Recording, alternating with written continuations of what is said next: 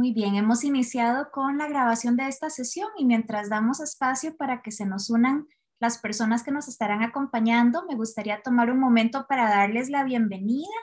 Mi nombre es Claire de Meserville, trabajo con involucramiento comunitario con el International Institute for Restorative Practices, que es inglés de Instituto Internacional de Prácticas Restaurativas, IIRP por las siglas en inglés y en colaboración con el Centro Integral de Resolución de Conflictos, representado aquí por su directora Linza Itencio Villafuerte, que ahorita les va a saludar también. Les queremos dar la bienvenida a estos espacios. Estos son espacios para construir comunidad, tener conversaciones, compartirlas después y hacerlas disponibles, pues para que sigamos en esta reflexión continua que es construir caminos en torno a justicia restaurativa, en torno a prácticas restaurativas y pues Qué lujo contar con Virginia, qué lujo contar con alguien como Virginia Domingo, con quien podemos continuar una conversación que no inicia hoy.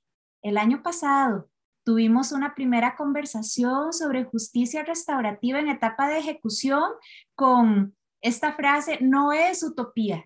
Y esta frase, no es utopía, no es casual. Eh, Virginia nos dice y nos invita a ser utópicamente realistas Así que pues qué, qué, ilusión tener esta conversación el día de hoy.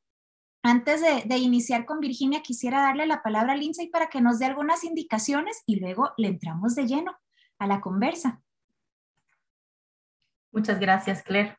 Bueno, pues un privilegio, un honor más bien estar acá y tener esta invitada de lujo, como hemos compartido en los diferentes medios. Es una conversación de lujo, Virginia, la que vamos a tener hoy con vos. Entonces, desde ya, muchísimas gracias por lo que vamos a aprender.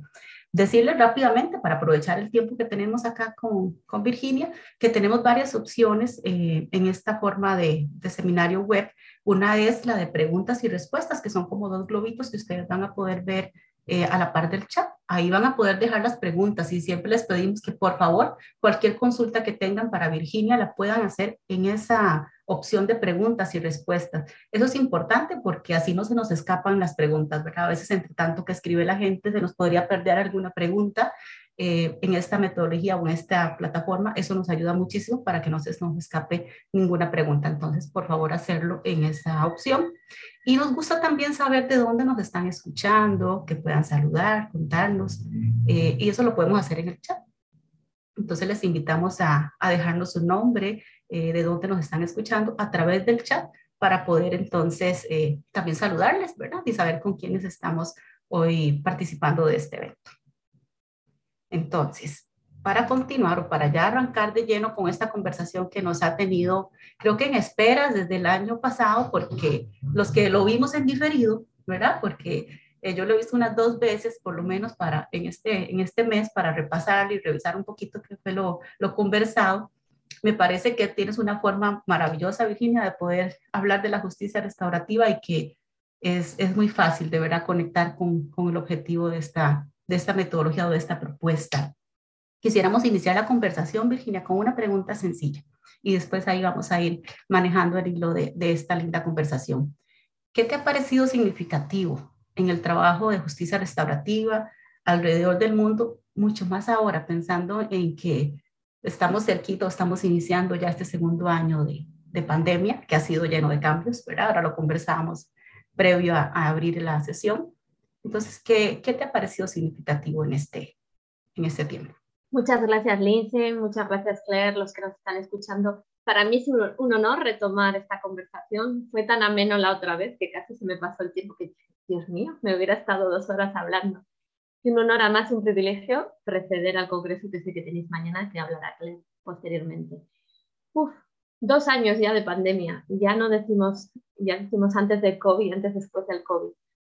A mí lo más significativo es que nos ha hecho ser resilientes. Es una palabra que está de moda, pero sí que es cierto que yo a mi edad, ya no, ya no tengo 18, tengo 18 y medio, la tecnología moderna no es algo que yo pueda decir que estoy muy habituada, ¿no?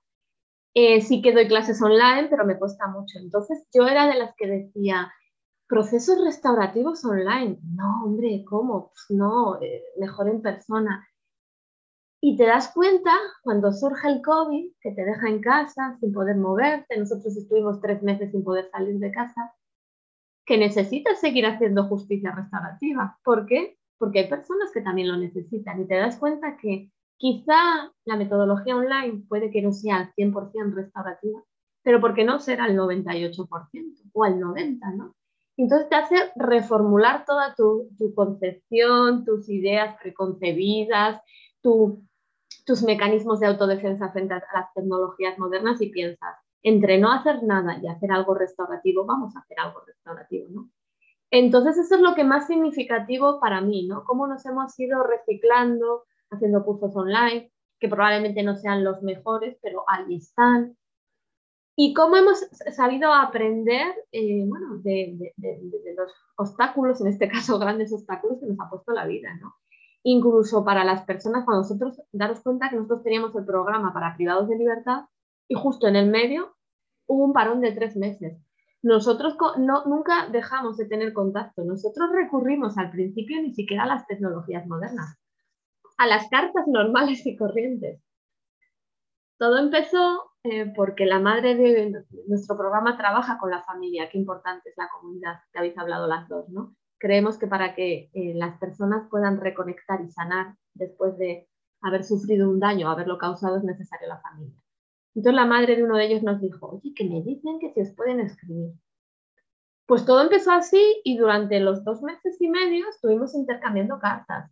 Lo que hubiéramos hecho una sesión presencial, pues lo hacíamos a través de cartas. Retos, pues que obviamente no todos les gusta escribir, les hay más lentos, que, no saben cómo expresarse, pero había uno que recogía, eh, pues bueno, todas las expectativas que tenían los demás. Justo medio mes antes de, que pudiéramos volver a entrar, ya pudimos empezar a hacerlo online. Pero créeme, en España las cárceles no son muy buenas porque, eh, ¿a qué me refiero? Puedes tener una metodología, o sea, puedes tener muy buenos equipos informáticos, pero como tienen receptores para evitar que ellos tengan eh, móviles dentro, pues no funcionaba muy bien. Pero bueno, nos, supimos reconducir. Y, además nos ha permitido algo que es maravilloso, que estemos conversando nosotras a diferentes lugares con las personas que nos están escuchando, ¿no? Entonces tiene sus cosas buenas y sus cosas malas. Sí que es cierto que creo que ahora toma retomar las cosas presenciales, estar en contacto con la, con la gente, porque la gente eh, necesita ahora con la pandemia mucho más este contacto. ¿no? os he oído hablar antes de una compañera vuestra, Gloria, que dice, tejer, eh, hablaba de tejer relaciones, ¿no? fortalecer relaciones. Creo que es importante, porque ese es algo significativo que yo me he dado cuenta, ¿no? que también hemos un poco desconectado. ¿no? Yo llevo un momento, eh, en concreto yo, y hice una reflexión mía propia, que ya me daba igual salir de casa o que no. Mi marido lo llevaba muy mal y yo me acostumbré y dije, estoy desconectando, me da igual lo que pasa en el mundo, ya solo vivo en mi casa, ¿no? Entonces, para mí creo que es significativo que tenemos que volver a reconectar con todas las personas.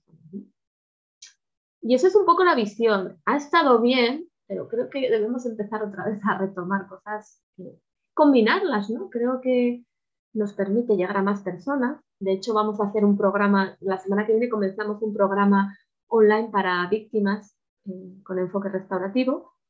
¿Y qué nos permite la pandemia? Que quizá algo que nunca se me hubiera ocurrido, que es eh, tomar víctimas de distintos lugares y compañeros facilitadores excelentes de distintos lugares juntos facilitando círculos de diálogo online.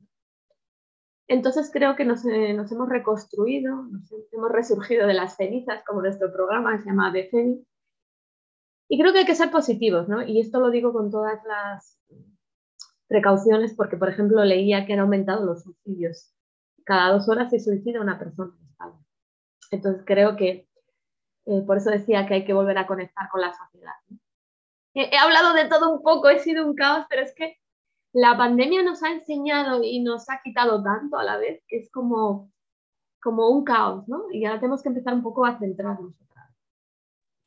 Wow, eso que, que, que decís, la pandemia nos ha quitado tanto y también nos ha enseñado. Yo creo que todos nos podemos identificar con esa sensación de caos, o bueno, al menos esa es mi experiencia, yo puedo identificarme. Eh, ahora que lo estabas mencionando, me acuerdo que al menos en la experiencia de Costa Rica, que es de la que, puedo hablar, hablaba con colegas que trabajan en la Oficina de Justicia Restaurativa que decían, hemos podido tener una reunión restaurativa donde la persona que sufrió el daño estaba en Estados Unidos y pudimos hacer la reunión porque se realiza de, de manera virtual y, y en el trabajo con población privada de libertad también el ver que se abren estas posibilidades de, de usar la tecnología que antes no existían y antes no se abrían esas vías, ¿verdad? O esos canales porque no era urgente como ahora, pero sí que es cierto que no es lo mismo, ¿verdad? Y que no cubre todo. A mí, Virginia, me, me, me surge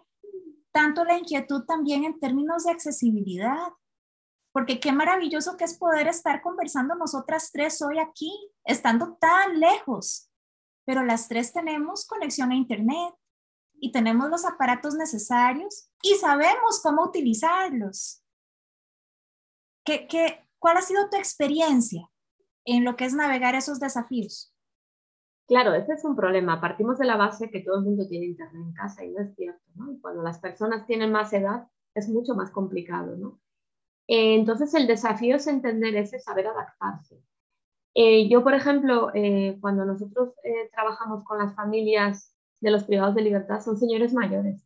Yo no puedo hacer una videoconferencia con ellos porque lo primero que no saben, ¿no? Entonces yo me tengo que adaptar y me adapto pues hablando por teléfono.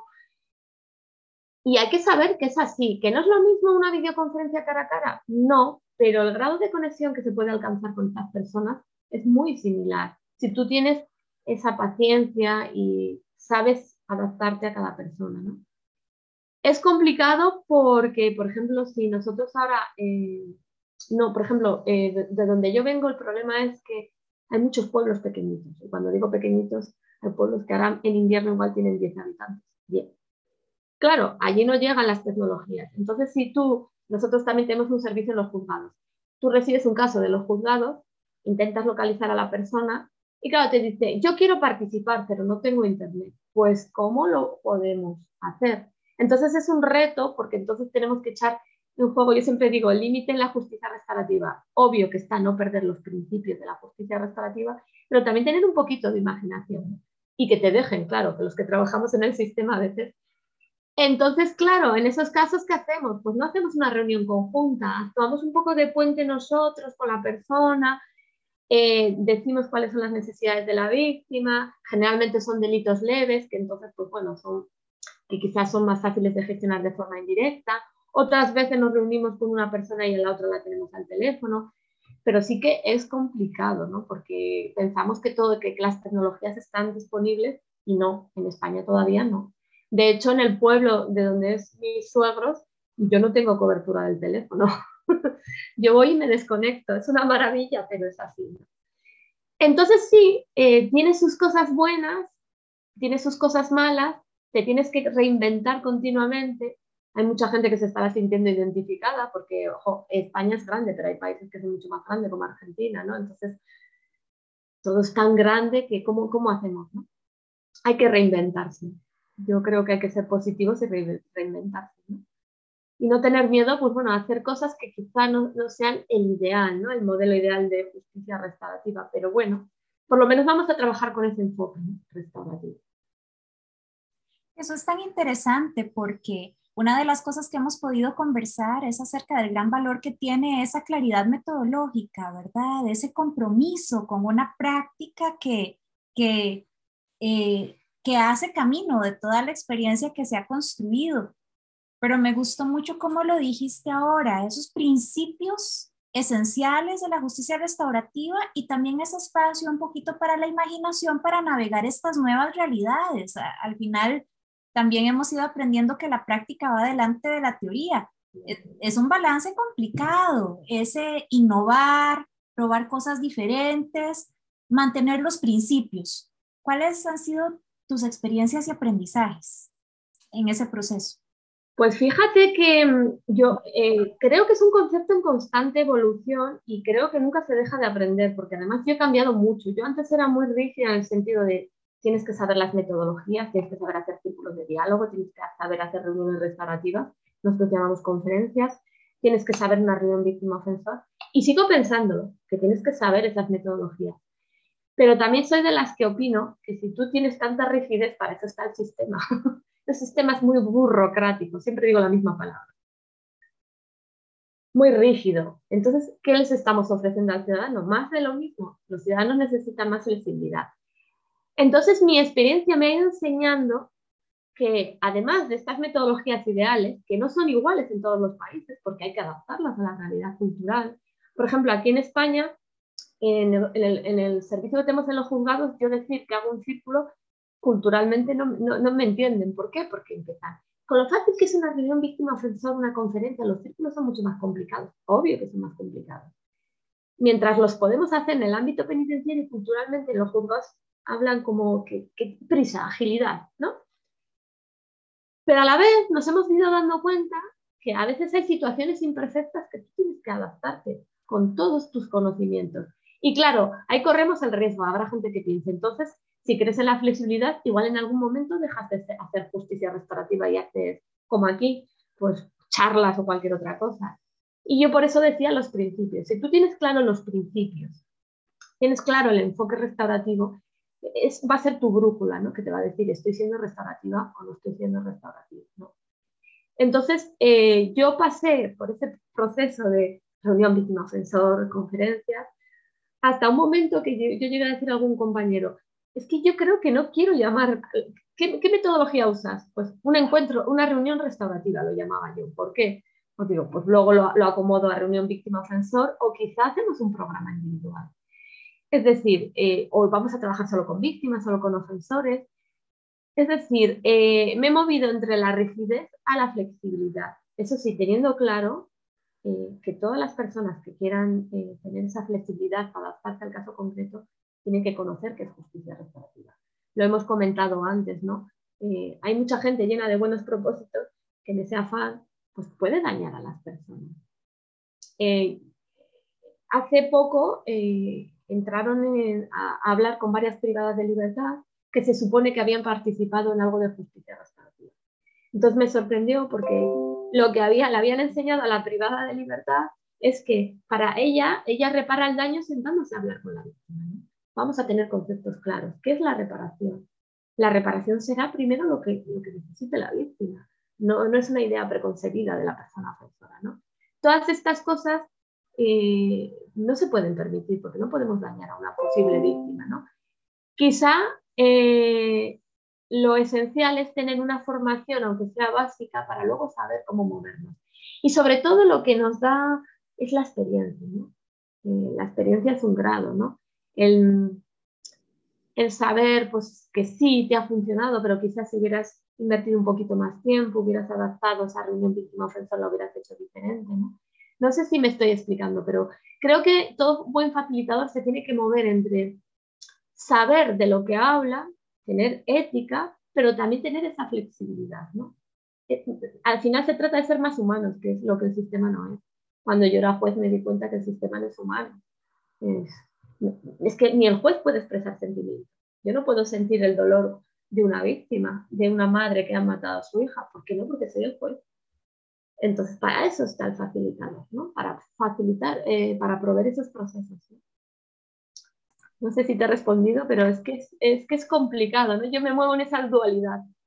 Por un lado digo, hay que ser rígida, hay que saber los protocolos, pero por otro lado digo, pero tú no eres el sistema, ¿no? Tú tienes que ser individualizada, más humana, más cercana. Creo que ha ido muy bien, Virginia. Eh, me parece muy bien. De hecho, me resuena mucho cuando hablamos de los círculos, ¿verdad? Cuando les explicamos y, formamos personas en círculos, les decimos, el círculo es una tiene mucha estructura, ¿verdad? Pero es muy flexible. Y eso cuesta entenderlo hasta que estamos en la práctica y vemos las maravillas que tiene, por ejemplo, un círculo, ¿verdad?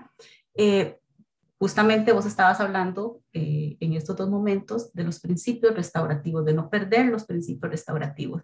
Eh, de previo también conversamos de las buenas prácticas, de cómo saber cuál es nuestro, nuestra guía, ¿verdad? ¿Cuál sería ese, pues esos principios justamente? Sé que pueden estar personas que no necesariamente conozcan de prácticas restaurativas, ¿verdad? O que tal vez estén acercándose a conocer un poco de eso. Entonces, tal vez podríamos mencionar algunos principios, Virginia, restaurativos que nos permitan comprender un poco más tu discurso cuando haces referencia a. Claro. Mira, primero voy a decir algo básico y que nos cuesta mucho a los seres humanos. Sobre todo, quizá a los psicólogos no tanto, a los que hemos estudiado derecho nos cuesta mucho. Dejar el poder de decisión a las personas. No, no es lo que yo creo que a la víctima eh, necesita para sentirse reparada, sino es lo que la víctima dice que quiere, que necesita. ¿no?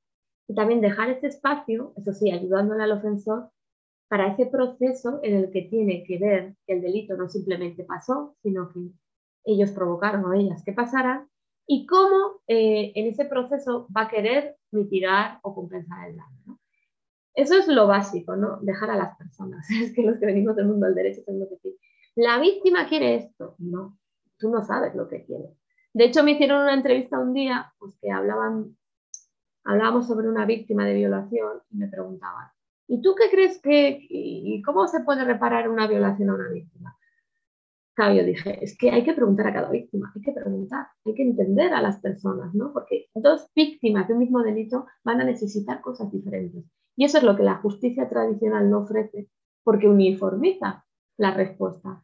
Tanto daño, tanto dinero. Salvo que se declare insolvente como en España, que entonces ni dinero ni nada. bueno, pena de cárcel, pero bueno, esto te puede satisfacer el tiempo que está en la cárcel, pero llega un momento que sale, ¿no? Entonces, justicia restaurativa decimos algo básico. El delito no solo vulnera las normas, daña a las personas, que realmente es lo básico, curiosamente. Entonces, como vulneran, daña a las personas, surgen una serie de necesidades. La necesidad principal es la de la víctima de sentirse reparada. Pero hay muchas más otras que vemos eh, en justicia restaurativa que no vemos en el sistema. El ofensor tiene que ser ayudado, la persona ofensora, a entender el impacto de sus acciones eh, solemos pensar que como no reconocen el delito, son monstruos, son... no, ahí entra en juego y por eso hay que estudiar algo, justicia restaurativa, hay que... Bueno, yo creo que nunca hay que dejar de estudiar. El día que yo deje de estudiar es porque tengo que dedicar a otra cosa. las teorías de la vergüenza reintegrativa, aquí los psicólogos saben más que yo, de John Braithwaite, la brújula de la vergüenza, ¿no? ¿Por qué hay ciertas personas eh, que no lo reconocen? De hecho, hay un estudio muy interesante que dice que las personas que están en la cárcel que sienten culpabilidad son más propensas a la reinserción que las que sienten vergüenza. Porque la culpabilidad te lleva al remordimiento. Pero si tú sientes vergüenza, no te dejas sentirte culpable, sino que automáticamente entras a autodefensiva. Echas la culpa a los demás, eh, minimizas, eh, te sientes víctima del sistema porque tú no has hecho cosas tan malas. ¿no? ¿Qué más necesidades? Bueno, pues ahí está la comunidad, ¿no? Eh, volver a sentirnos seguras y para mí algo muy importante, eh, recuperar a la víctima y al ofensor. Seamos realistas, como comunidad funcionamos mejor si reinsertamos al ofensor y también a la víctima. Creo que es esencial. ¿Y qué vamos a hacer con estas necesidades? Pues intentar dar la participación a las personas realmente afectadas. Esto son los directamente afectados. El Estado es indirectamente y porque creó una norma. ¿no? Entonces, eh, eso en el ámbito penal. En cualquier ámbito, yo os diría, en el momento que eh, nos relacionamos como personas, podemos dañar a otra persona, ¿no? En cualquier ámbito, porque yo he hablado del penal, que es al que me dedico. Y si dañamos, podemos eh, hacer que surjan estas necesidades y también tenemos la obligación. Y ya, ya me estoy refiriendo a cualquier ámbito. Yo en las relaciones con mi marido, con mis hijos, mis hijos con los maestros, ¿no? Yo te he hecho daño, ¿cómo voy a compensarte? ¿no? Entonces yo lo resumiría, eh, se causan daños, eh, hacen que surjan necesidades y vamos a dar la participación de todos los afectados. ¿no? Teniendo un poco en cuenta esto, perfectamente uno se puede dar cuenta si su práctica, su programa está dando voz a las personas afectadas, si está dando la posibilidad de que participen, si está atendiendo sus necesidades y no guiándoles sobre lo que tú crees que es conveniente. Por eso yo he dicho que a los abogados nos cuesta mucho, Yo no permito que entre ninguna abogada en los procesos restaurativos porque no hables, que no es un juicio, le dice al, mm, quiere esto, vamos a dejar que ella o él decida lo que quiere. Entonces un poco sería eso, ¿no? Básico, muy básico y muy... Luego hay muchos más principios, la, promover un espacio de seguro para restaurar, reparar el daño, más o menos sería. Es interesante porque en, digamos, en experiencias de capacitación con personas juzgadoras, a veces cuando tenemos esta conversación surgen varias inquietudes, como por ejemplo, bueno, pero ¿qué pasa si lo que la víctima necesita es, entre comillas, muy poco, porque en la legislación hay un principio de proporcionalidad y el Estado también tiene que involucrarse en eso. Y uno entiende, y esas conversaciones son importantes para hacer esos pesos, contrapesos, o en temas, por ejemplo, tan complejos y delicados como es hablar de violencia de género, que los protocolos existentes de justicia restaurativa por razones muy buenas estarían contraindicados en esas situaciones. Pero me acuerdo que, que leí un artículo de, de Leigh Goldmark que hablaba de la justicia restaurativa como práctica feminista porque planteaba lo que nos estás explicando ahora. ¿Quién le está preguntando a la persona qué es lo que necesita? Y dándole voz y dándole ese espacio de empoderamiento pero encontramos mucha resistencia, ¿verdad? Nos da temor. Es terrible. Al menos en mi país lo que ocurre es que se confunde eh, justicia restaurativa con mediación, al menos en violencia de género. Voy a empezar por el final. Una amiga mía que trabaja en prácticas restaurativas con violencia de género en Austria dice, no todos los maltratadores se reinsertan, pero las mujeres se hacen más fuertes. Yo con eso creo que ganamos. ¿Qué ocurre? En mi país se dice que queda prohibida la mediación. Como hay una confusión mediación, justicia restaurativa, claro, yo les voy a explicar brevemente.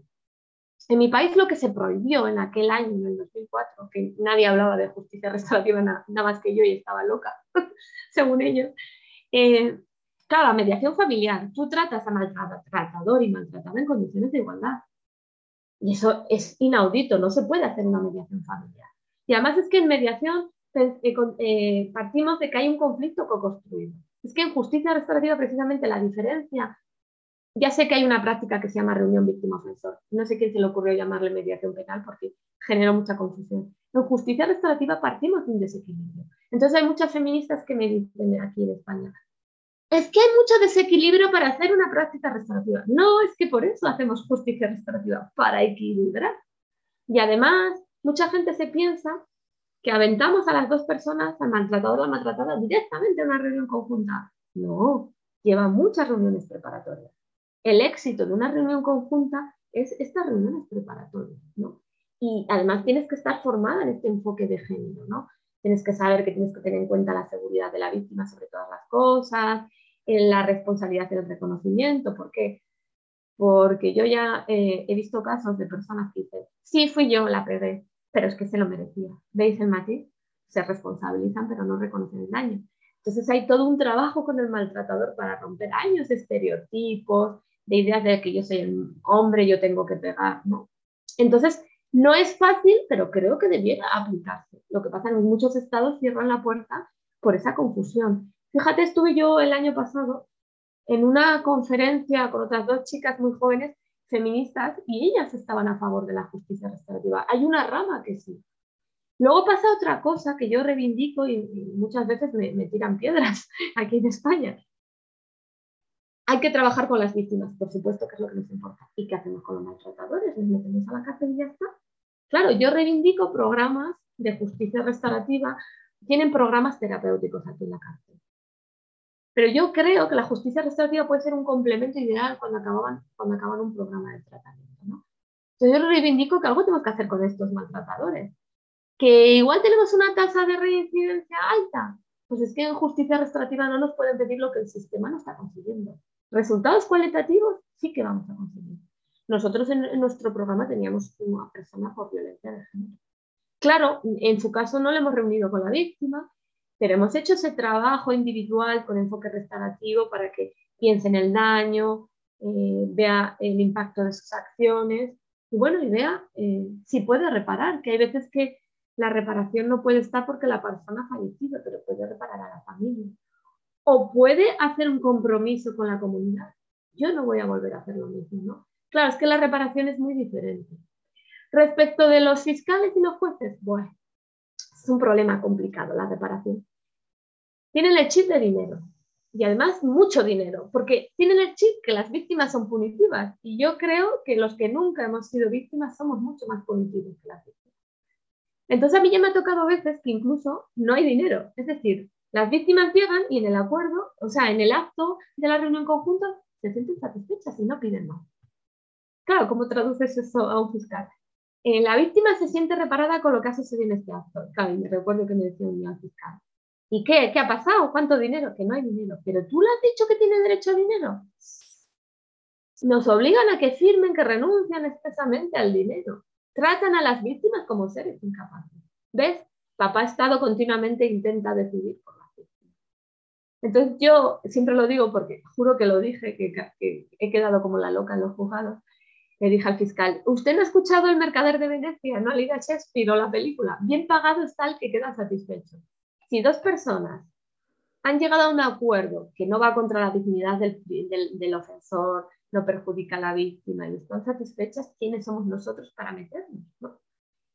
Se rió mucho y me dijo, ¿qué cosas dices? Pero es cierto, va en mi tesis incluso, porque sí que es un problema, ¿no? Eh, yo creo firmemente en que el derecho penal y penitenciario se puede mejorar con la justicia restaurativa, pero el problema es la vertiente más estricta penalista que siempre dice, no, porque lo vuestro es buenísimo, es no, es cumplir lo que ya están en muchas normas. En todas las legislaciones existe la reinserción de las penas, el proteger a las víctimas, entonces simplemente es mejorar el sistema penal y penitenciario dándole el enfoque individualizado que proporciona la justicia restaurativa. Pero sí es complicado cambiar mentes. Y, eso me lleva a otra cosa que has dicho muy interesante. A nosotros nos suelen decir que es que solo hemos hecho práctica. Claro, es que la justicia restaurativa nace de práctica. Hemos ido teorizando poco a poco, pero sobre la base de prácticas. Y de hecho, cada día hacemos más prácticas que luego tendremos que teorizar. Y yo no creo que sea malo, al contrario. ¿Qué hace el derecho penal? Ir regulando delitos según va surgiendo. Nosotros vamos por delante de la realidad, mientras que el derecho penal va mucho después, ¿no? Entonces, bueno, hay que seguir un poco luchando contra los estrictos penalistas. Que sepáis que yo hice eh, mi tesis es en el área de derecho penal y bueno, no sé si no, mataré a alguien, pero bueno, haremos un proceso restaurativo. Gracias, Virginia. Eh, bueno, de todo esto que mencionas, sé que Claire y tal vez algunos de los que nos escuchan se sentirán totalmente identificados con lo que hemos encontrado en muchas de las, no sé, de las asesorías que hemos dado, de cuando nos llaman a dar un servicio y explicamos, a ver, hay que hacer una reunión previa, hay que, eh, y de por lo menos un tiempo estimado, no puede ser de 25 minutos, no puede ser de menos tiempo, ¿verdad? Todo eso lo hemos encontrado también eh, en nuestra experiencia también procesos, no puede haber un proceso abreviado, más sencillo, más corto, que genere menos gastos, en menos tiempo. Eh, de verdad hay que reunir a todos, ¿verdad? O también se quedan con el pensamiento de siempre tenemos que reunir a la víctima y, al ofensor, cuando también podemos hacer trabajos, como bien lo has mencionado, eh, con la persona ofensora, con la persona, ¿verdad? Que, es, que fue afectada. Hay mucho más, ¿verdad? Detrás de todo esto que, de lo que conversamos que una, o una reunión entre dos personas, ¿verdad? Que, que tal vez eh, se queda corto decirlo solamente eso, ¿verdad? Entonces, ese desconocimiento nos tiene ahorita justamente tal vez en una inversión de tiempo importante a la hora de explicar el procedimiento, de ofrecer ser parte de una red eh, con un proceso psicoeducativo para acompañar a las personas menores de edad, por ejemplo, pero queremos trabajar con las chicos y chicas que han hecho el daño y no solamente con los que recibieron el daño, porque, a ver, eh, solo cambiamos de víctima y seguiremos, seguiremos haciendo daño, ¿verdad? Pero bueno, ¿qué estamos reparando entonces también con esa otra persona que, que también tiene su historia detrás, ¿verdad? Y eso es lo que también vemos mucho en, esta, en la justicia restaurativa. Todo eso me lleva a hacerte una pregunta. ¿Y cuál es el futuro? ¿O cómo es el futuro de la justicia restaurativa sobre esto que hemos conversado ahorita? Yo creo que debemos ser utópicamente realistas aunque yo llevo en revolución restaurativa desde el 2017, pues, eh, a ver, yo quiero creer que poco a poco irá entrando en la cabeza de las personas. Es que no son las personas, porque los ciudadanos no suelen entender, son las que están en las altas instancias, ¿no? Porque me ha, hecho mucha gracia porque a mí mm, me dijeron, ahí vamos a estar perdiendo el tiempo pasándonos un objeto en círculo. ¿Cómo que perdiendo el tiempo? Es que quien dice eso tiene que entrar en un círculo, ver lo sanador que es, ver eh, lo impactante, ver las cosas que surgen, ¿no? Incluso que muchas veces tú te propones llegar aquí y llegas hasta allá, ¿no? Entonces, primero, a los reticentes yo les invitaría a participar en una práctica restaurativa. El futuro eh, nos queda todavía mucha pedagogía, al menos en España nos queda todavía que hacer mucho, mucha labor de educación, porque todavía ven la justicia restaurativa como simplemente el encuentro. Y como es lo que vende, y hay algo que rescato, que dijo Claire antes de que comenzáramos. Claro, ¿qué, ¿qué, está pasando en mi país menos? Ahora todos los políticos son abanderados en la justicia restaurativa, al menos los de una orientación política. los otros lo contrario. Con lo que igual me da miedo. Ahora están en el poder los que son abanderados y los otros nunca, nunca harían justicia restaurativa. Pero ¿qué ocurre? Lo utilizan para sus intereses partidistas, ¿no? para colgarse en la vida. Entonces tú dices, qué bien, por fin un político que cree en la justicia restaurativa y te dice, sí, y ahora vas a hacer lo que yo te diga. Vas a hacer 10 charlas y metodología restaurativa para que tú les hablas del perdón, la reconciliación y ya está, y te quedas tú como perdón. Mm, si no sabes qué es justicia restaurativa, asesórate, pero no digas que crees, ¿no? Entonces nos, crea, nos, nos queda mucha eh, pedagogía, un poquito de paciencia, pero yo creo que cada día hay más gente en distintos países haciendo muy buenos trabajos. Desgraciadamente yo agradezco eh, estos espacios que nos proporcionáis a Claire, eh, y Lindsay porque permite eh, dar voz a muchas personas que están en muchos países haciendo cosas buenísimas. Yo tengo la suerte que me dais la, voz, pero seguro que hay muchas personas haciendo cosas maravillosas. ¿no? Entonces yo creo que hay que seguir tejiendo, es que me encantó la frase tejiendo, ahora lo he recordado, porque ese es el futuro, ¿no? cuantos más restaurativos seamos, al final yo creo en el movimiento social, ¿no? creo que puede ser un movimiento social. Vamos a cambiar a estos políticos que quieren utilizar la justicia restaurativa para sus intereses. Entonces yo creo en las personas entonces creo que el futuro es tener un poquito más de paciencia. Vosotras sois más jóvenes, yo igual no sé si lo veré, pero seré abuelita, pero espero verlo, ¿no? Espero ver un mundo más restaurativo. Pero hay que tener paciencia y no, y no, desistir, no desistir nuestro programa que comenzamos la semana que viene de víctimas, ¿ves? Es un programa individual, solo vamos a trabajar con víctimas. En algún momento, si se puede dar la posibilidad de que se encuentre con el ofensor, bien, pero si no. Se llama Ave Fénix porque me siento muy identificada, ¿no? Hay que resurgir de las cenizas. Entonces creo que tenemos que tener esa, esa fuerza, ¿no? Y creer que vamos por el buen camino. No somos punitivos, nos han vendido que somos punitivos. Hay algunas preguntas que están en el chat y antes de que nos enfoquemos en ellas y además a las personas que nos acompañan también, que coloquen sus preguntas, sus consultas en preguntas y respuestas para dedicarnos un rato a eso. Pero antes de eso, Virginia, a mí me gustaría quedarme todavía un momentito en este tema del, del futuro de la justicia restaurativa. Yo, yo me he eh, enamorado mucho de la, de la expresión ser utópicamente realista. Yo le decía a a gente, vi una frase en, internet una vez con la que me identifiqué también, que decía, es que yo, yo no puedo ser tóxicamente positiva, pero voy a ser trágicamente optimista. en estos tiempos tan complicados, ¿qué futuro le ves vos a una justicia restaurativa donde hablamos que es un un Estado el que tiene que hacerse responsable de repararle a las personas. Tiempos de cambio climático, hay lugar para la justicia restaurativa cuando hablamos de cambio climático. ¿Qué, ves vos en, esos futuros? Yo soy positiva, trágicamente positiva. A ver, yo eh, todas las mañanas me levanto negativa, luego soy positiva, luego negativa.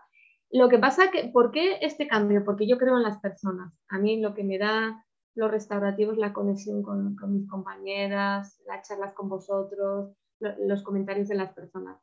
Creo que pequeñas personas, poquitas personas haciendo cosas a lo largo del mundo pueden marcar la diferencia.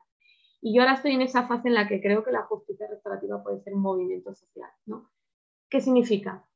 Por supuesto, medioambientales. Vamos a generar, hasta ahora nos habíamos centrado en los daños interpersonales, ¿no? Una víctima, un ofensor, un grupo de víctimas ofensores Vamos a utilizar esto para romper, para, para eh, curar los daños históricos, por ejemplo, países como Colombia, que están en época de transición, España, que todavía no hemos curado desde hace tantos años, para los daños eh, sistémicos, la homofobia, eh, la xenofobia, delitos medioambientales, ¿no? Y para eso necesitamos estar unidos los que nos dedicamos a la justicia restaurativa.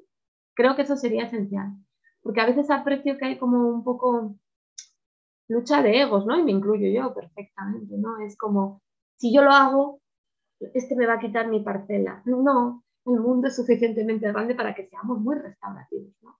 Entonces yo creo que necesitamos unirnos.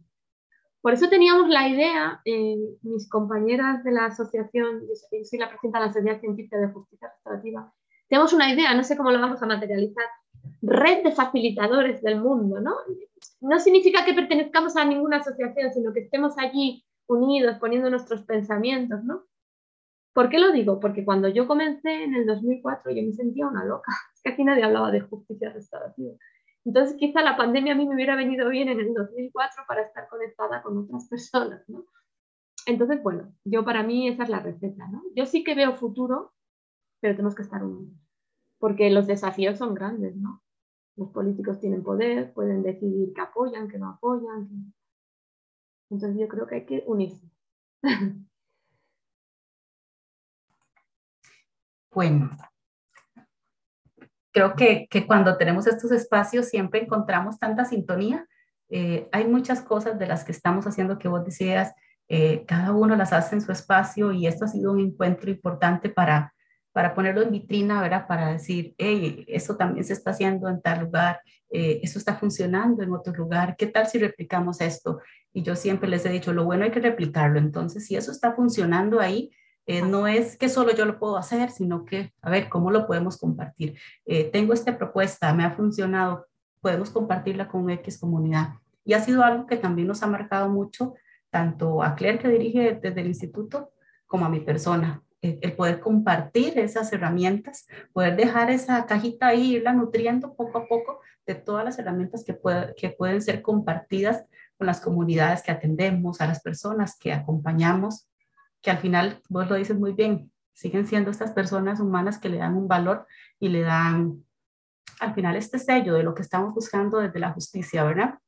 Restaurativa. Creo que, que ese futuro del que hablas también lo anhelamos nosotras, ¿verdad? También estamos trabajando por ese futuro y, y bueno, y aquí estamos justamente por eso mismo, Virginia, ¿verdad? Porque si no creamos estos espacios no podremos encontrarnos, no podemos unirnos, no podemos soñar en esa red que ya hemos soñado también y que ya hemos intentado gestionar. Entonces, eh, me parece que estamos incluso trabajando en ese futuro del que, del que estás hablando y del que nos resuena tantísimo en este momento.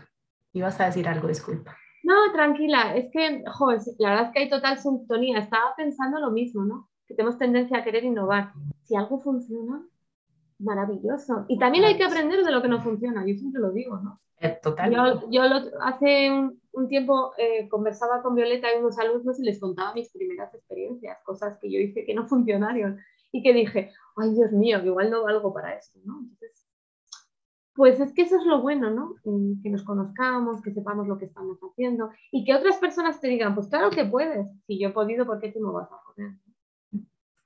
Sí, esa humildad ontológica, ¿verdad? También de la que hemos hablado, que siempre esa, esa condición de aprendices es es lo que nos va a llevar a ese futuro que estamos buscando. Tal vez, Claire. ponía, sí. ¿verdad? Esto que estás diciendo, qué importante. Ahora en el chat lo ponía, pero qué importante. El error, que es un gran maestro. Total. Compartirnos los errores, aprender en conjunto. Total, para mí es lo que más me enseña, los errores. Parece que no. Ah, intento no cometerles para no dañar a las personas, pero es inevitable. Y no hay que agobiarse. Alguien me decía, ¿y si haces una pregunta y no te responden, por ejemplo? Y yo, tranquilidad, ya sé que por dentro estarás muriéndote, sobre todo si estás recién empezando a facilitar, pero que no se te note, ¿no? Aunque tú te estés... Yo en un error que cometí me quedé tan blanca que pensaban que me estaba muriendo, o sea... E, el error es un gran aprendizaje. Los logros nos gustan, ¿no? Pero yo creo que, lo que el fracaso nos hace aprender mucho más. Pero no voy a hablar de fracaso, ¿eh? que soy, me gustó trágicamente. Trágicamente optimista. Optimista, sí. Muy bien. Tal vez podemos ir, ir acercándonos ya al cierre para, para pasar a las preguntas, Claire. Y tal vez pensemos, Virginia, en, en estas tareas que hay pendientes, que le hemos, hemos conversado un poco sobre eso, pero al menos mencionar algunas, dos, tres, que no podemos descuidar con esta visión a, futuro que has mencionado. ¿Cuáles serían algunas de esas tareas? Yo creo que eh, hay que seguir eh, siempre que se pueda fortaleciendo eh, tu, profesión, es decir, yo creo en la formación continua, por ejemplo, yo eh, como me falta esa faceta de, la psicóloga, que, a veces me llaman psicóloga, ojo, pues yo, por ejemplo, hice dos cursos de estrategias para la gestión del trauma y la resiliencia, que me dijeron, ¿y, eso qué tiene que ver con justicia restaurativa? Pues mucho más de lo que podamos pensar, ¿no? ¿Por qué? Porque es una forma de entender en qué fase encuentras una víctima, un ofensor, ¿no? Yo creo que la formación continua es importante, en el momento que yo sienta que he aprendido todo, igual me tengo que dedicar a hacer otra cosa. Creo que hay que potenciar eh, cualquier programa que ayude a las personas, ya sea desde el ámbito comunitario o penal. ¿no? Nosotros ahora nos vamos a centrar en el programa de víctimas. Eh, creo que hace mucha falta dar esa voz a las víctimas que el sistema no les da. ¿no? Y los círculos son muy importantes en ese proceso de sanación. ¿no? ¿Y qué más? Eh, implicarnos, sí, lo de la red de facilitadores o simplemente estar en contacto, ¿no? A mí me parece maravilloso eso, ¿no? Poder decir, quiero hacer esto, ¿y tú cómo lo harías? Eh, ¿Algún consejo? ¿Tienes algún programa que me pueda servir de guía, ¿no? Y no tener miedo a, oh, me lo van a copiar, o no sé. Coordinación, formación y, centrar, y no olvidarnos nunca de las víctimas o de las personas que sufren, que la comunidad también, eh, yo me centro más en el sistema penal, pero la comunidad muchas veces sufre pues, problemas de convivencia, que eso genera mucho estrés y bueno, y, en los niños, me, dejaba los niños. Por favor, en los colegios, así no tendremos trabajo los que trabajamos en el sistema. Si lo dijo Pitágoras hace un montón de años. Para mí sería, bueno, lo he dicho al final, pero creo que sería lo esencial, empezar con los, con los chicos y las chicas, ¿no? Porque además, por ejemplo, aquí en España se aprecia yo vivo una ciudad que es muy tranquila, pero se aprecia que está empezando a haber bastante violencia por las noches, ¿no? Los chicos vuelven a ser muy, muy violentos, ¿no? Volver a, a recordarles los valores que nos enseñan nuestros padres, ¿no? Que son los restaurativos. Respeto, responsabilidad. Eso, muchas tareas, lo siento. Tenemos una, una pregunta en el chat que nos comparte Ingrid sobre, voy a leerla porque quiero decirla bien, el trabajo colectivo con personas ofensoras, ¿cuál ha sido la experiencia en términos restaurativos? Y a mí la, pregunta me interesa mucho, nada más como para mencionarte, porque acá cuando se ha mencionado a veces sobre lo que es procesos de preparación para el egreso en penal juvenil, la fecha de egreso es confidencial. Entonces no existe esta posibilidad de que como que en conjunto se, se ofrezca apoyo entre el grupo que está allá y se considere inclusive contraproducente por un tema pues de seguridad y tal. ¿Vos qué pensás? A mí me parece maravilloso, si les hace mucha falta. Nuestro programa se caracterizaba porque el acompañamiento es dentro y hasta un año después de que salen si ellos quieren voluntariamente, porque la justicia restaurativa es voluntaria. No entiendo porque les viene muy bien, ¿no? Eh, mi experiencia, eh, mejor de lo que yo esperaba. Fíjate que soy utópicamente realista y en el caso cuando comenzamos el programa, mi parte realista, creo que fue un poco la que me venció. A ver, nuestro programa estaba enfocado por gente que había cometido delitos muy graves, ¿vale? Entonces, lo que sí que te puedo decir que se necesita tiempo. No puedes llegar a un centro o una cárcel y creer que en dos meses eh, vas a conseguir un montón de cosas, ¿no? Eh, a nosotros nos costó un mes y medio ganarnos la confianza de ellos un mes y medio. Pero por eso los círculos son tan bonitos, porque es que te ganas la confianza, conectas con las personas, ¿no? Y a partir de ahí, eh, bueno, nuestra memoria eh, del programa del 2020 está en la página web. A ver, son pequeños datos, son dos grupos de 12, pero del primer grupo de 12, solo dos no cumplieron su plan de reparación del daño.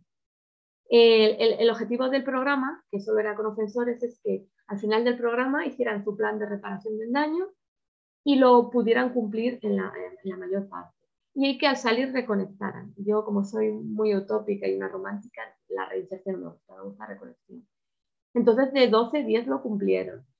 Eh, es más, eh, los que salieron fuera continúan en el programa. Casi es difícil ya decirles que ha pasado un año porque, porque bueno, porque cuando salen fuera tienen un problema si es difícil eh, vivir en sociedad, si tú tienes el estigma, que sí que le hay, de que has estado en la cárcel, pues es un problema. Otro problema es que a veces no se encuentran cómodos hablando con sus seres queridos de cuando yo estaba en la cárcel. Entonces, dentro son círculos de reparación del daño y fuera son círculos de apoyo. Les generan un espacio para que con otros compañeros pues puedan decir, pues yo me siento aliviado, pues porque he ido a un pueblo y aunque saben lo que hice, me han acogido bien. O yo tengo miedo de ir a este lugar, o te acuerdas de cuando estábamos en la cárcel. Eh, funcionan. Eh, lo que pasa es que no se puede pensar que, en un mes y medio o en dos meses eh, vas a tener resultados con todos. Hay que darse tiempo. Pero a mí me parece positivo, yo no sé por qué ponen esos problemas. De hecho, otra parte del programa era la familia y para ellos sí que es mucho más positivo. es eh, como una tranquilidad saber que hay alguien dentro que está apoyándoles en ese proceso de reconocimiento del daño, de reparación.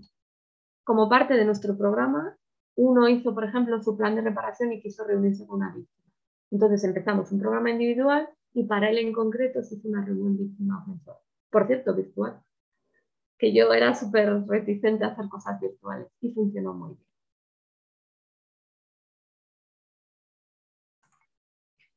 Bueno, yo no, no veo más preguntas, pero no sé si vos tienes alguna, alguna otra pregunta en el chat. Ingrid, la te voy a poner la página web nuestra y ahí puedes ver un resumen de nuestro programa y encontrarás las memorias. ¿vale? Es, es fácil, justiciarestaurativa.es. Sí, perfecto. También. Gracias. Y más bien, bueno, hay un poco de ruido de fondo en mi lado porque están mis hijos jugando, pero yo más bien me alegro de que estén contentos. Entonces ahí eso tal vez se escuche un poco. Este, para las personas que están viendo la grabación o que están oyéndonos a través del podcast en el futuro, en otro tiempo y en otro espacio, a mí me suena que es como a ciencia ficción, también vamos a poner el enlace, el, la página web que has puesto en el chat para que lo tengan disponible, así como otros recursos de apoyo que nos, que nos puedas recomendar. Em, tal vez la pregunta que yo tengo es, dentro de lo que es construir estos procesos de justicia restaurativa y en tu experiencia, que también es en la parte de justicia penal, hay instituciones, instancias, organizaciones fuera de lo que es el sistema penal que sean aliados, que han sido importantes? Eh, es complicado. Eh, en España no he encontrado ese apoyo como me ha pasado en México o en Inglaterra. Eh, cuesta mucho. Eh, ahora sí que nos hemos encontrado aquí en Burgos con una asociación eh, que está colaborando indirectamente porque varios internos, varios privados de libertad están haciendo un cuento para niños sobre justicia restaurativa. Son miembros de nuestro grupo que todavía no, no, acabaron, les falta muy poco y están haciendo. Pero cuesta mucho. Por, ejemplo, yo voy a asociaciones de víctimas y me dicen, no, mis víctimas no creen en la justicia restaurativa. Ese sentimiento de posesión también lo tienen en las asociaciones de víctimas. Que yo dije, tus víctimas, tus víctimas son tuyas, es bendito, ¿no? Entonces cuesta, cuesta mucho. Em, es muy complicado. Ahora sí que tenemos asociaciones aliadas en España con criminólogos, curiosamente, porque además una compañera nuestra delegada en el País Vasco es criminóloga. Ellos sí que nos están apoyando, pero curiosamente los que hacen cosas similares nos apoyan menos. No sé si será por esta lucha de egos que hay que limar asperezas, pero es así. En cambio, en México me he dado cuenta que eh, sociedad civil colabora mucho ¿no? con mi compañera Violeta Maltos, Héctor Valle. Y en Argentina, y hoy en Argentina, y en Inglaterra, cuando yo estuve haciendo unas pequeñas prácticas, incluso los servicios sociales derivaban casos a veces a los servicios de justicia restaurativa, que yo lo veo maravilloso, pero en España sería inviable, ¿no? Entonces nos, cuesta eso, nos cuesta entender que no todo lo podemos hacer nosotros y que precisamente cuanto más colaboración de otras entidades, más podemos lograr los fines. Por ejemplo, un ejemplo muy claro. Cuando los primeros fueron saliendo en nuestro programa, el principal problema es encontrar trabajo. Entonces, eh, claro, yo les decía, eh, yo tiré de amigos hicimos una especie de red de amigos, pero tenía casi de entidades.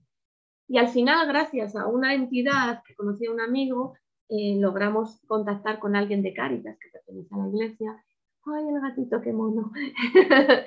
y, al final pudimos hacer esa red, pero cuesta mucho. Y eso es esencial para estas cosas, ¿no? Para ir, eh, en, como diciendo yo, encaje de bolillos, no sé si sabes lo que es encaje de bolillos, ir encajando justicia restaurativa con reinserción, con apoyo comunitario.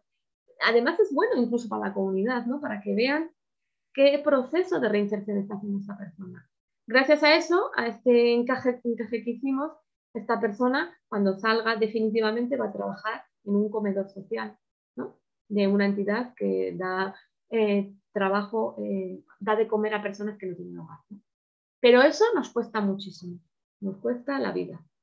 Entonces, eso sí, mira, sería un reto. Eso no lo he dicho, pero sí que es un reto. Es muy buena pregunta, ¿no? Porque tenemos que entender que necesitamos colaboración, que todo no lo, todo no lo puede hacer la justicia restaurativa. Es imposible. No, y más bien creo que ese, ese, esa necesidad de interconexión comunitaria es la que nos puede rescatar en esta era tan individualista, ¿verdad? tantas personas están tan, tan a la deriva.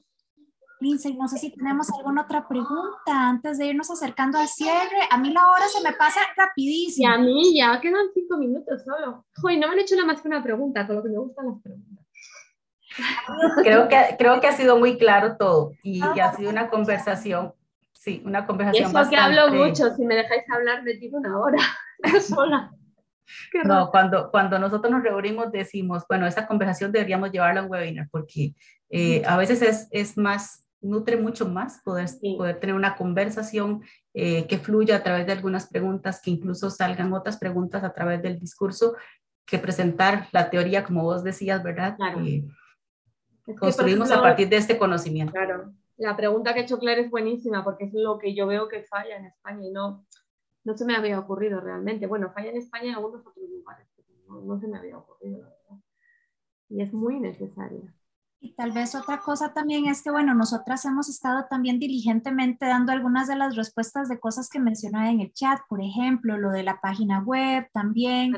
Eh, menciona, menciona Ingrid, que mal que se reduzca métricas de cumplimiento, la efectividad de la justicia restaurativa. Gracias por la reflexión. Vemos también que nos estaban compartiendo en, en el chat. Eh, aquí lo estoy buscando también la importancia de poder seguir construyendo esas redes. Entonces, este, yo más bien quiero agradecerle a las personas que nos están acompañando por estarse haciendo presentes a través de sus preguntas y a través también de continuar fortaleciendo esta comunidad. Sí, muchísimas gracias. Son los imprescindibles, como digo yo. Y además son los que, vosotros son los que me dais la esperanza, ¿no? seguir siendo utópicamente realista a pesar de los años y, bueno, y del peso de que somos mucho tiempo, ¿no? Así que hay que seguir, hay que seguir y hay que seguir siendo restaurativos, aunque a veces, como digo yo, eh, cuando hablo de la justicia restaurativa como forma de vida, digo, bueno, una licencia nos permitimos, no somos santos. Yo sí que discuto mucho con mi marido, pero bueno, ya se sabe que eso es un reto, ¿no? Justicia restaurativa como forma de vida. Como estilo de vida, exacto, de todos los días. Y creo que eso nos hace más restaurativos, Virginia. Es el reconocer que hey, no, no somos 100% eh, restaurativos 24/7. Eh, hacemos un esfuerzo constante por estar ahí, pero eh, las que somos mamás también no somos restaurativas al 100%, también se nos escapa y también nos preguntamos si estamos siendo muy restaurativas en algunos momentos. Pero parte de ese reconocimiento, creo que de ese reconocernos, perdón, nos lleva a ese trabajo restaurativo que estamos buscando, ¿verdad? Tan humano como lo has descrito también hoy. Claire, eh, te doy la palabra. Gracias. Sí, seguir creciendo, seguir creciendo y aprender del error, no conformarnos con el error, aprender del error, cada día ir un pasito más adelante, pero reconocer que, ah, cómo nos falta.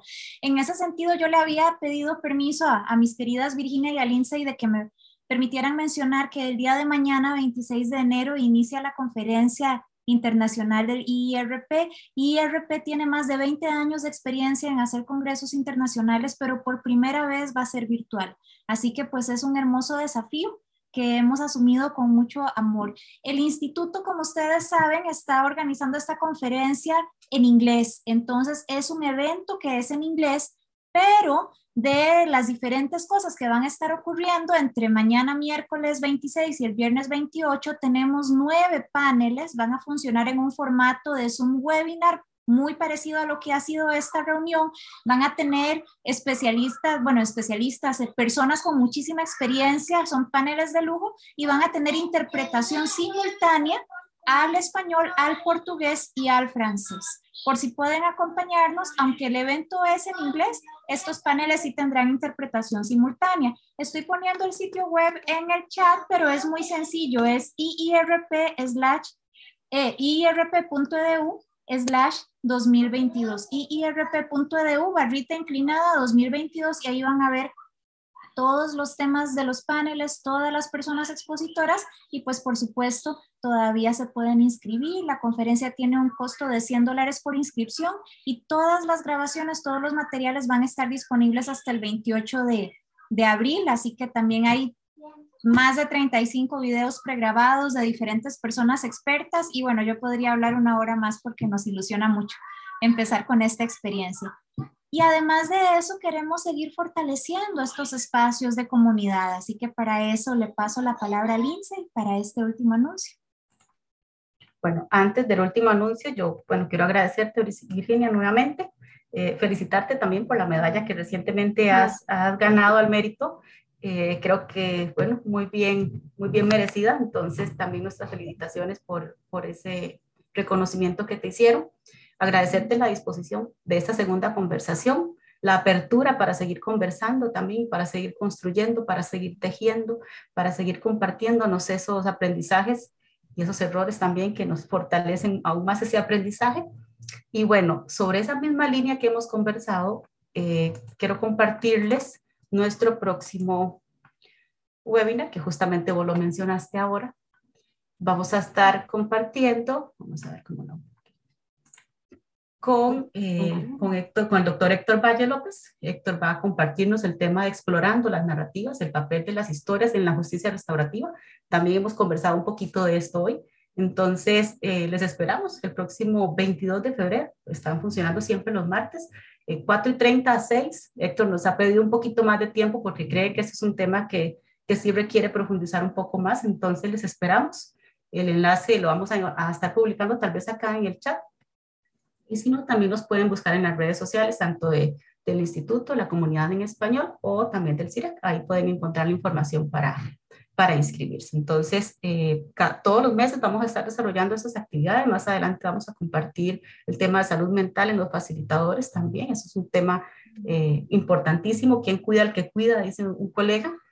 Y más adelante también sobre justicia restaurativa y familia con Claudia Villavicencio y otras personas que van a estar acompañándonos mes a mes. Entonces, eh, hemos preparado un webinario anual, creo que bastante provechoso para que ojalá puedan compartir la información y seguir acompañándonos. Qué lujo, Héctor Valle, un buen amigo, compañero de nuestra asociación. Lo recomiendo altamente, la verdad. ok, entonces, bueno, más que recomendado ya, aquí por Virginia. Eh, muchísimas gracias, de verdad, eh, Claire, también por la oportunidad de seguir construyendo proyectos juntas.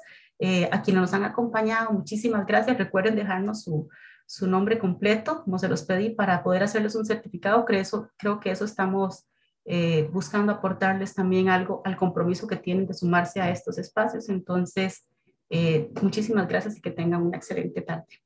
Y yo nada más a modo de despedida, Virginia, agradecerte y qué lujo arrancar los webinars mensuales con, con alguien como vos. Gracias por tu generosidad, por tu compromiso.